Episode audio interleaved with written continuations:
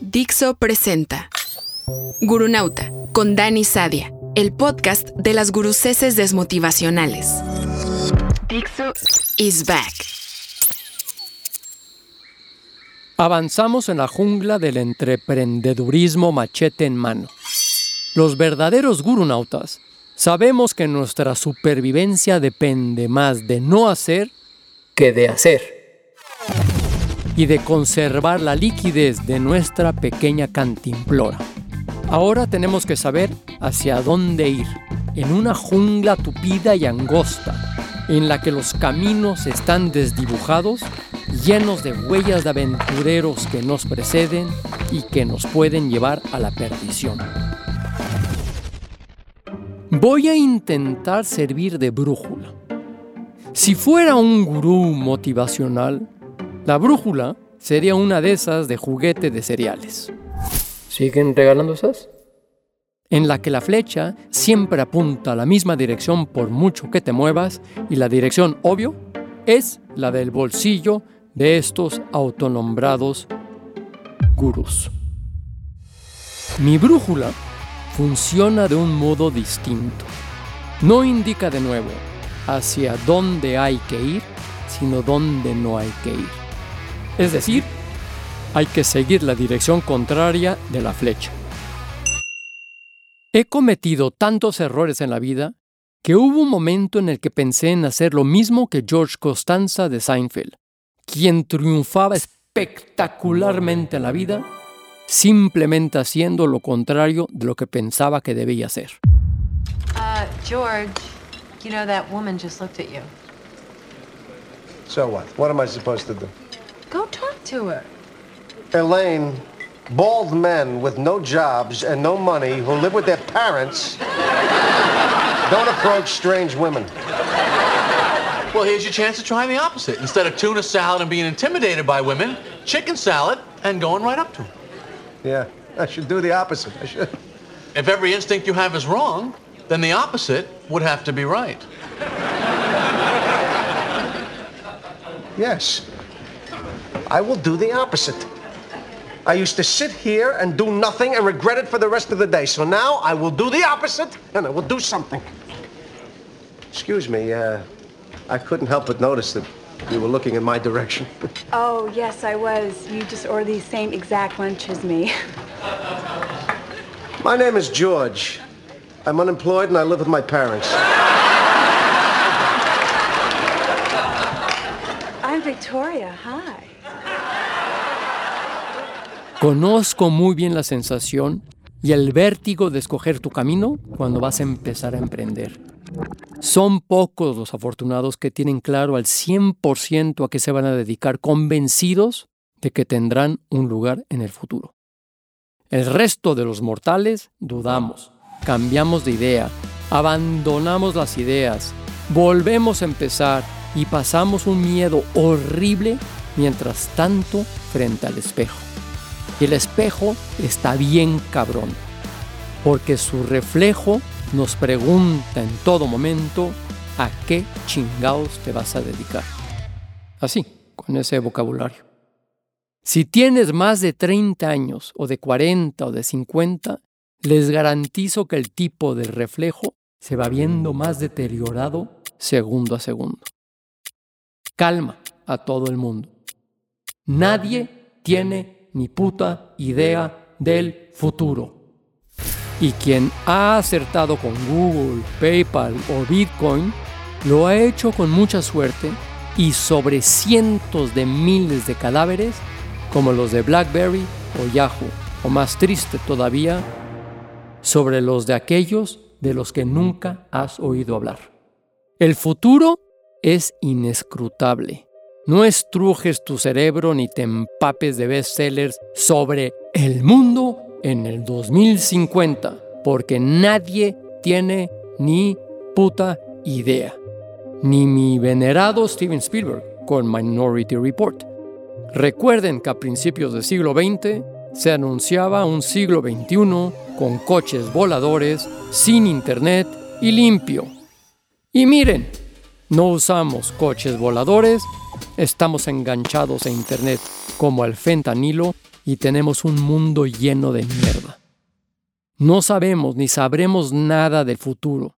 Si no me creen, contacten a los ingenieros de Fukushima y les preguntan qué tales funcionaron los sofisticados modelos de previsión de catástrofes de la central nuclear. Dicho esto, te puedes relajar. Da igual el camino que escojas, porque sea cual sea, con el tiempo estará expuesto a las ráfagas de la incertidumbre en forma de buena suerte o mala suerte. Puedes haber caminado una vía muerta, si por ejemplo en el siglo pasado te dedicabas a vender caucho carbón, o si en este vendías faxes. O puedes pensar que estás ante una vía muerta y de repente abrirse un camino inesperado como quien se arruinó con los vinilos y ahora los vende a precios exorbitantes. Ante un mundo tan extremadamente complejo, cambiante, ruidoso e imprescindible, lo peor que puedes hacer es tomar el camino más popular y transitado, es decir, seguir una moda. Si sigues una moda y no una vocación, pasión o afición, corres dos peligros. El primero es que para cuando te llega una tendencia, y hay cientos de miles de personas como tú, muchas con más recursos, más estructura o más relaciones que competirán contigo. Si consigues llegar a cierto grado de madurez, que lo dudo, corres además el riesgo de que la moda cambie. El segundo peligro es que si sigues una moda, es muy poco probable que coincida con tu vocación, pasión o afición. Es decir, es muy probable que te aburras, que te canses, que dudes y que procrastines. Los nuevos gurús tienen la procrastinación como la peste de este siglo para vendernos su antídoto, y yo creo que hay que mirarlo con otros ojos. La procrastinación viene a ser un no hacer, en la línea en la que siempre insistimos, solo que en este caso es un no hacer de tareas que nos hemos comprometido a hacer.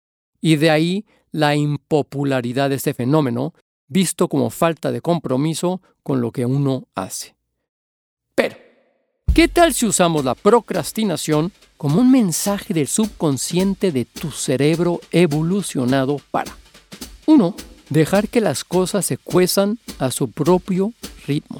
O dos, directamente dejar de hacerlas.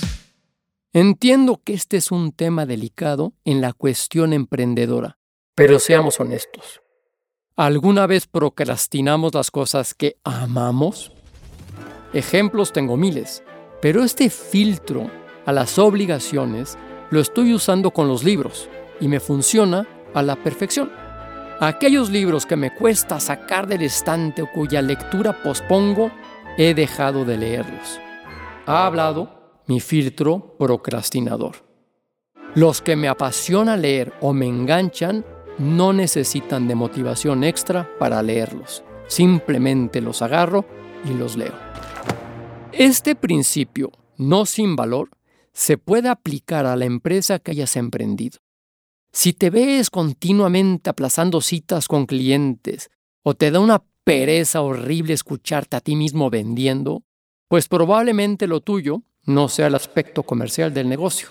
Si disfrutas con el trato con los clientes, pero odias el momento en el que tienes que hacer facturas en la oficina, ya sabes qué es lo que te gusta.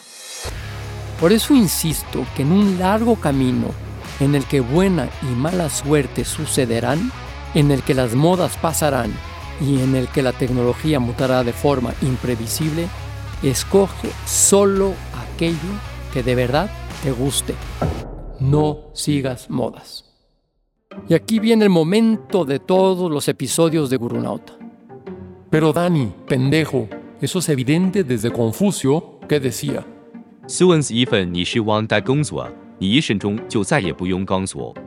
Elige un trabajo que te guste y no tendrás que trabajar ni un día de tu vida. Pues sí, pero no crean, cada día veo a centenares de lemmings lanzándose por el acantilado de las modas tecnológicas sin tener un especial talento o amor por ellas. Sospecho mucho de la casualidad de que a todos les apasionaban los podcasts de repente, los NFTs, el blockchain o minar criptomonedas, o lo de hoy, la inteligencia artificial. Detrás de eso veo codicia y una convicción de que el futuro necesariamente pasará por ahí. Y puede ser, o no. Con las nuevas tecnologías y la especulación sucede un proceso interesante. Cuando arranca una muy prometedora, pero sin implementación ni posibilidad de monetizar, todo el mundo corre a hacer y a comprar e inflan una burbuja que tarda poco en estallar. Ese estallido tiene un costo reputacional para la tecnología cuando el problema no es la tecnología en sí, sino las expectativas ridículas que se han puesto en ella. Con el tiempo, la verdad sale a flote. La tecnología sí se usa, se implementa, se estructura, se usa y entonces se gana dinero. Pero todos los buscadores de oro y emprendedores seguidores de moda ya están quebrados y sirviendo mesas en restaurantes. Pasó con las .com a principios de este siglo. Grandes expectativas, mil iluminados, dinero a expuertas, caída brutal, desaparición del 90% de las empresas y luego paulatino ascenso de las supervivientes que acaparan el mercado. Porque sí era negocio, pero ahora. Importante. Los supervivientes no estaban por la moda. No abandonaron el barco. Sufría algún socio en esto. Ellos sí creían en su visión y se aprovecharon del lento ascenso posterior. Lo mismo pasó y pasará como con la realidad virtual. Sufría algún vendedor de tónicos de serpiente en esto. O con la impresión 3D. Todo se infla y se desinfla. Lo que tiene valor tecnológico pervive y el que ama lo que hace sobrevive. Hay una expresión latina que nos puede orientar. Festina lente, que equivale al refrán castellano, vísteme despacio, que tengo prisa. O el bien mexicano, en Chingatown. Enorme término de mis amigos Eduardo Salles y Dani Granata. Si escoges un objetivo empresarial, sea el que sea, no tengas el llamado Fear of Missing Out, el famoso FOMO, cuando veas a tus vecinos acelerados siguiendo una moda. Escucha a tu procrastinación porque si interviene demasiado a menudo es probablemente porque sea tiempo de escoger otro objetivo. Cuando te encuentres a gusto con aquello en lo que trabajas, lo reconocerás. Hay señales como que te disfrutes hablando de ello, que pienses en ello en tu tiempo de descanso, que leas e investigues con pasión sobre el tema. Uno nunca esperaría que Charles Baudelaire, el gran poeta que nos aconsejaba a embriagarnos, Embriágate sin cesar, de vino, de poesía, de virtud, de lo que quieras, pero embriágate. El poeta maldito que frecuentaba los prostíbulos, el opio y el hashish nos recomendaría su método antiprocrastinación combatiendo el aburrimiento existencial con frases tan potentes como esta. Cada minuto nos aplasta la idea y la sensación del tiempo, y solo existen dos métodos para escapar a esa pesadilla, el placer y el trabajo. El placer nos utiliza, el trabajo nos fortifica. Escojamos. A veces verás empresarios que trabajan apasionadamente en actividades muy distintas entre sí y cada cual menos interesante que la anterior. Con todos mis respetos a estas actividades, y me refiero a temas menos sexys que las nuevas tecnologías, el cine o similares. Hablamos de los emporios organizados sobre tuberías industriales, gestión de residuos, semillas, fertilizantes y agroquímicos, etc. A pesar de la falta de dimensión que aparentemente puedan tener, los empresarios, muchas veces multidisciplinares, que se dedican a ello son apasionados y poco procrastinadores. Es el caso del Rockefeller original, que empezó comerciando con alimentos con la misma dedicación febril con la que construyó su monopolio petrolero. Ahora que estoy leyendo la biografía de este personaje, Titan, The Life of John D. Rockefeller Sr. de Ron Chernow, te das cuenta que su objetivo vital y empresarial es el dinero. Su proyecto es el dinero. Su multiplicación y conservación y a veces, por cuestiones de conciencia, su transferencia a obras de caridad. He visto en mi vida muchos personajes así, que lo que aman es el dinero. Y no juzgo a nadie. El dinero tiene su complejidad también y puede formar parte del proyecto de un emprendedor. No es mi caso pero admiro a gente que es capaz de construir un proyecto y una vida alrededor de algo tan monocromo que a mí personalmente me arrojaría directo a los brazos de la procrastinación. Una última cuestión. La lealtad a tu objetivo empresarial apasionado no debe ser ciega.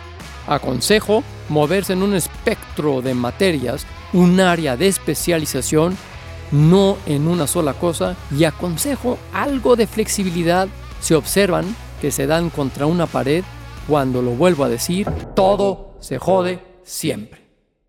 Hay que dirigir el comportamiento con inteligencia y si ven que una puerta se cierra del todo, pueden ir migrando paulatinamente a una similar, de la misma área. Un ejemplo, Intel. La empresa empezó fabricando discos duros mientras un proyecto de Research and Development dentro de la empresa empezaba con los microchips. Cuando los japoneses demostraron su superioridad en memorias, Andy Grove, CEO de Intel, supo dar el salto industrial hacia los microchips. Recapitulando, a la hora de escoger a qué se van a dedicar, no sigan moda, pero tampoco sean rígidos en la elección. Y lo más importante, si deciden dar el paso, ya saben lo que hay. Puta jungla inexplorada. Pero por Dios, caminen siempre con la cabeza bien alta y sigan el consejo Marco Aurelio, cuando decía, si lo puedes tolerar, toléralo, deja de quejarte. Esto es Guru Nauta y nos escuchamos una vez más la próxima semana. Dixo is back.